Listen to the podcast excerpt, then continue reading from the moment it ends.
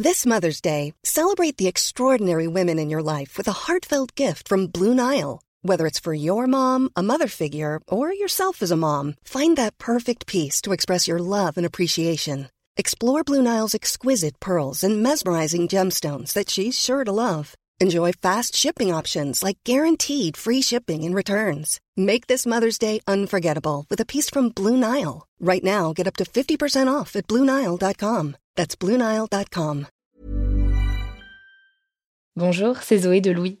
Ça fait maintenant deux ans que j'ai la chance de travailler pour Louis Média et que vous entendez ma voix sur vos podcasts préférés. Travailler pour quelque chose qui a du sens pour moi, c'est essentiel à mon épanouissement au quotidien. Et vous, comment se passe votre relation au travail? C'est plutôt épanouissant et enthousiasmant ou plutôt boule au ventre et démotivation Si vous êtes dans le deuxième cas et que vous comptez chaque semaine le nombre de jours qui vous séparent du week-end ou des prochaines vacances, je vous recommande plus que jamais le parcours Chance, partenaire d'émotion. Chance est une communauté d'entraide professionnelle pour aider chacun et chacune à trouver sa place dans le monde du travail. La communauté Chance a une méthode unique qui a fait ses preuves. La première étape, c'est celle du bilan de compétences. En trois mois seulement, vous allez pouvoir redéfinir vos objectifs pro et renouer avec ce qui vous anime vraiment, avec l'aide d'un coach professionnel qui vous sera dédié. La deuxième étape, c'est celle du passage à l'action. Une fois votre projet défini, toute la communauté Chance sera à vos côtés pour donner vie à votre projet. Un collectif hyper engagé, prêt à vous épauler et à vous ouvrir son réseau. Si ce message résonne en vous, je vous invite à vous rendre directement sur le site chance.co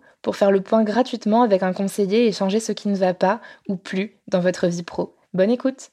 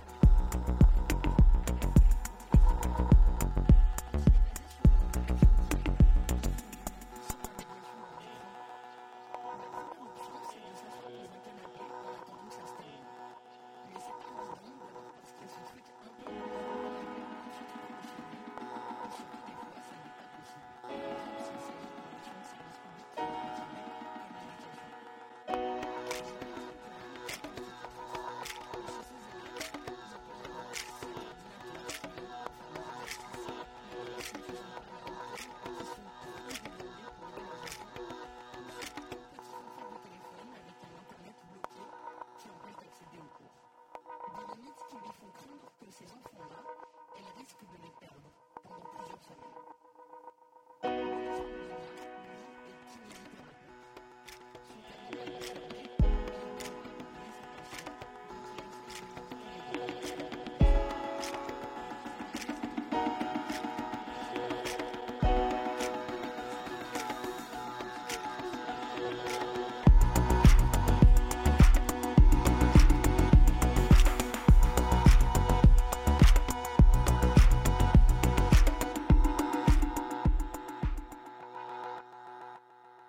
On a des patients qui sortent euh, d'hospitalisation et de chirurgie. Ces gens-là, si on leur fait pas un suivi, ils risquent des séquelles. Là, j'ai un, j'ai un patient qui a une rupture du tendon d'Achille, c'est-à-dire que le tendon a complètement pété, et il a été euh, recousu par euh, le chirurgien. Ce patient-là, il, va, a une immobilisation de 3 à 6 semaines en fonction de la chirurgie, et c'est, son pied est bloqué dans un plâtre à 90 degrés au niveau du pied si cette personne-là, on le remobilise pas ou euh, on ne le fait pas travailler musculairement parlant et articulairement parlant, son pied et son genou, euh, il risque de boiter toute sa vie jusqu'à la fin. Parce qu'on peut pas être sûr de la récupération après euh, un mois et demi, deux, mois, deux mois sans rééducation. Alors, je m'appelle Loris Mangonia et je suis kinésithérapeute à Paris, dans un cabinet libéral. Dans ma classe, j'ai j'accueille une petite fille qui habite chez sa grand-mère eh bien, la grand-mère a un forfait de téléphone réduit. Elle n'a pas Internet. Et donc euh, là, je ne sais pas du tout. Euh, je pense que, entre guillemets, je vais la perdre pendant cette période. Ça va être difficile de lui envoyer du travail. Je m'appelle Géraldine Guérin. Je suis professeure des écoles spécialisées. Je travaille euh, en Ulysse, c'est une unité localisée pour l'inclusion scolaire des enfants en situation de handicap. Donc ma classe accueille euh, des enfants euh, de différents âges, c'est-à-dire que les plus jeunes ont 8 ans et les plus âgés ont l'âge d'être en sixième, donc ils ont 12 ans. Notre président nous a annoncé que les écoles allaient fermer du fait de la crise sanitaire. C'était un petit peu la panique puisque dès vendredi, euh, il a fallu voir expliquer la situation aux élèves euh, qui comprenaient plus ou moins ce que cela voulait, ce que cela signifiait. Euh, la plupart pensaient ah bah ça y est chouette, on est en vacances. Alors que non, il a fallu bien expliquer que ce ne sont pas des vacances, mais qu'il va falloir travailler à la maison et qu'on allait rester en lien. Donc ça, c'était les grands, c'était des principes en fait, hein, puisque concrètement, euh, à ce moment-là, je n'avais aucune idée de comment j'allais pouvoir organiser cette continuité pédagogique euh, que le ministère euh, nous demande de mettre en place alors déjà, nous, ça fait déjà plusieurs semaines qu'on essaie de s'organiser euh, en amont pour savoir s'il nous fallait des masques de protection et du gel hydroalcoolique, ou au niveau du cabinet, comment s'organiser avec la patientèle. Mais vu l'évolution du coronavirus assez rapide, on a dû s'adapter drastiquement, c'est-à-dire qu'on a fermé le cabinet à partir de lundi. Donc on a décidé ça dimanche soir. On n'avait pas de directive à l'heure actuelle. On nous avait juste dit d'essayer de, de, respecter au maximum les consignes d'hygiène. On n'avait pas de, de, détails. Et à partir de mardi midi, on a eu les consignes de l'ordre de fermer le cabinet, sauf pour les soins euh, dits urgents ou vitaux. Donc pour les personnes très très âgées qui risquent de décompenser, c'est-à-dire de décéder si on les si on les bouge pas. Donc on c'est juste ces patients-là et moi ça ne me concerne pas. Du coup, on a fermé le cabinet euh, en avance parce qu'on voulait pas prendre le risque de contaminer même une dizaine de personnes qui par la suite pouvaient contaminer 50 personnes. Les conseillers pédagogiques, a priori, nous ont demandé de surtout, bah, surtout garder le contact euh, avec les familles. Alors pour cela, euh, téléphone, WhatsApp, mail et site de l'école. Voilà, donc moi vendredi quand je suis rentrée chez moi, ben j'avais pas pris euh, euh, mon classeur avec euh, toutes les adresses mail de mes élèves. J'avais juste mon classeur d'urgence avec les numéros de téléphone. Du coup, euh, ben, je suis allée en urgence à l'école parce que par téléphone, je n'arrivais à joindre quasiment personne.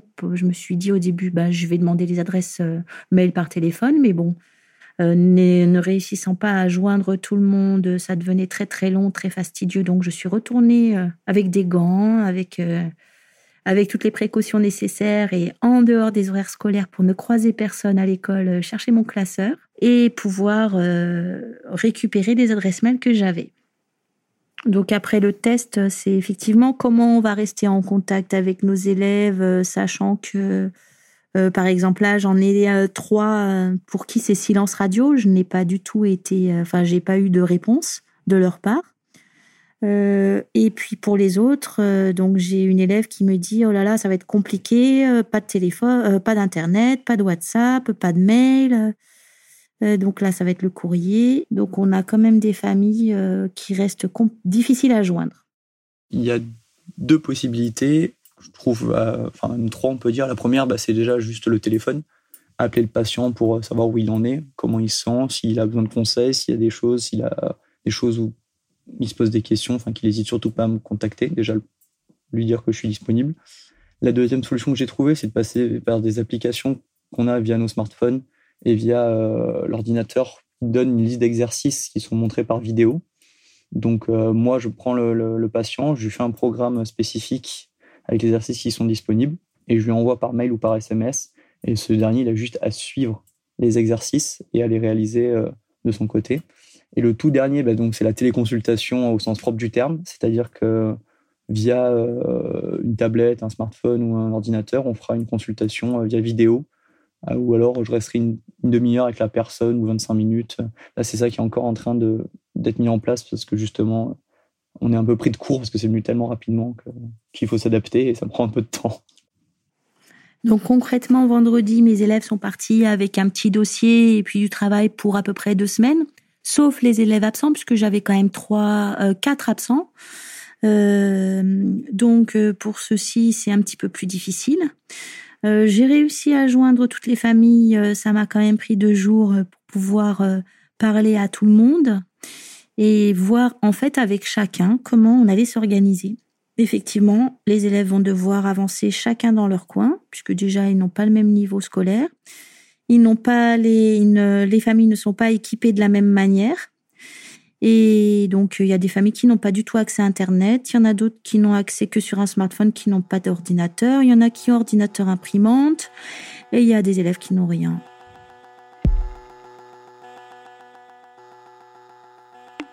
Un patient, quand on le voit une, deux, voire trois fois par semaine, c'est un contact physique qui se crée où euh, via le toucher, je vais rassurer le patient via mes mobilisations, lui montrer qu'il n'a pas à avoir peur d'aller plus loin. Du coup, déjà, ça, euh, c'est carrément plus possible. Du coup, c'est le patient qui, de son côté, va devoir euh, avoir la, force de ne pas avoir peur, de ne pas hésiter à faire un mouvement. Donc déjà, moi, ça, j'appréhende un peu l'évolution de certains patients. Je pense vraiment qu'il va y avoir un, ralentissement sur la durée de rééducation. Une pathologie où je me dis que en euh, allez, euh, un mois, ça va être résolu. Je pense que là, on va être facilement sur deux mois, deux mois et demi. Parce que le temps que le patient prenne le courage de faire le mouvement, ça, on va déjà perdre énormément de temps.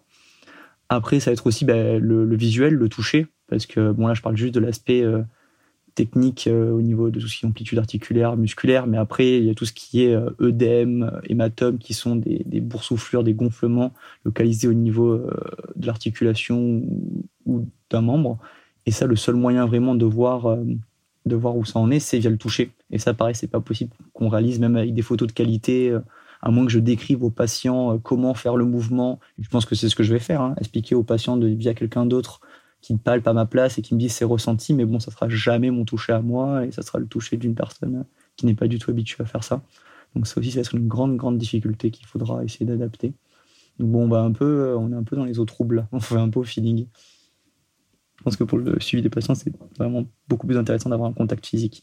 Après, je dis pas que sur certaines pathologies, on peut passer par, euh, par euh, la téléconsultation, les vidéos ou l'appel téléphonique, mais pour moi, rien ne vaut une présence physique rapidement, en fait, on s'est rendu compte que le qu'on se qu'on était confronté à pas mal d'obstacles pour mettre en place euh, cette continuité pédagogique. Parce qu'en fait, bon voilà, le clairement le ministère nous demande de proposer des activités qui s'inscrivent dans le prolongement de ce qui s'est fait en classe. En fait, il nous demande que le travail soit régulier, qu'il doit être réalisé dans un temps adapté, indiquer explicitement que le temps consacré à chaque domaine d'enseignement doit être euh, corrélé aux horaires habituels, que les travaux proposés doivent être adaptés à l'âge et à la maturité des élèves, et euh, qu'éventuellement ils, pourraient, ils pourront être l'occasion de s'appuyer sur des compétences variées, donc au travail autonome, euh, ça demande de l'autonomie, euh, cela veut dire que bon, les enfants sont capables de respecter un emploi du temps journalier, que les parents sont disponibles euh, et sont aptes, euh, enfin ont la capacité plutôt de, de pouvoir faire travailler euh, leurs ou leurs enfants. Quand il y a parfois des fratries à cinq ou six enfants, avec des enfants primaires, collège, quand les parents ne parlent pas français, ne lisent pas forcément le français. Euh, c'est un petit peu euh, difficile à imaginer et à concevoir. Et c'est là où c'est ça qui est, assez particulier, c'est qu'en fait tout ce que je fais, c'est normalement sur le papier, c'est bénévole. Les seuls qui peuvent faire euh, la téléconsultation à l'heure actuelle sont les médecins. tous les autres professionnels de santé peuvent faire la téléconsultation, mais il n'y a pas de prise en charge sécu et mutuelle. Donc moi, je pourrais effectivement me mettre sur une application ou facturer les séances lorsque je les mettrai en place, mais il y aura aucun remboursement de la part de la sécurité sociale ou de la mutuelle.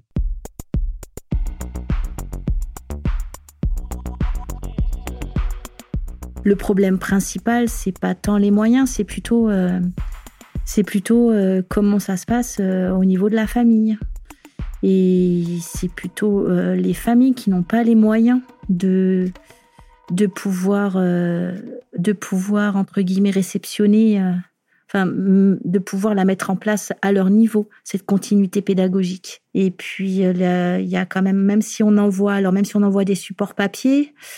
Euh, quand les familles n'ont pas la lecture, moi j'ai des enfants dont les parents ne parlent pas du tout français, ne lisent pas du tout le français.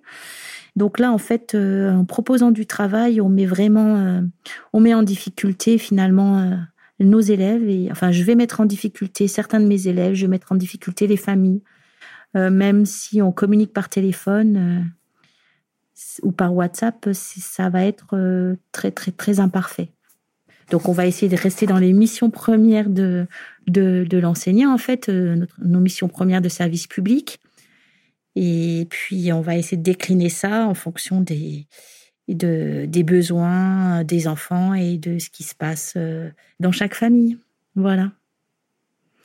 Donc, ça reste quand même une belle aventure humaine puisque euh, c'est une autre manière de communiquer avec les élèves, avec les familles et finalement, on apprend aussi à mieux se connaître comme ça, malgré toutes les difficultés qu'on rencontre. Voilà, toujours rester positif.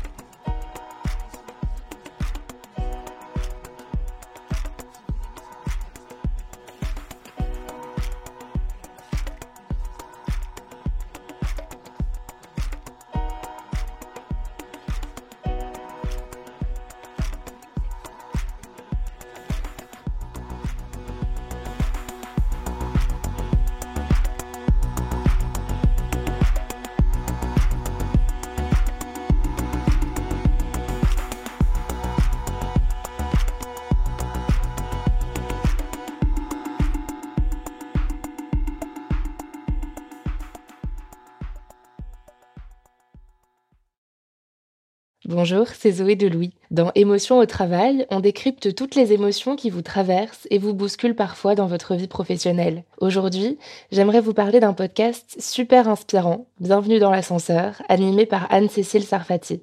Dans chaque épisode, elle reçoit des personnes au profil varié, médecins, responsables commerciaux, chefs d'entreprise, qui ont su gravir l'ascenseur social. Parti de rien, il et elle partagent leur parcours, leurs rêves, leurs doutes, leurs émotions dans lesquelles vous vous reconnaîtrez sûrement, et donnent des conseils pour oser monter dans l'ascenseur social quand on n'y croit pas pour soi-même. Alors allez découvrir ces belles histoires de réussite en écoutant Bienvenue dans l'ascenseur, disponible sur toutes les plateformes. Merci à Bienvenue dans l'ascenseur pour leur soutien et bonne écoute.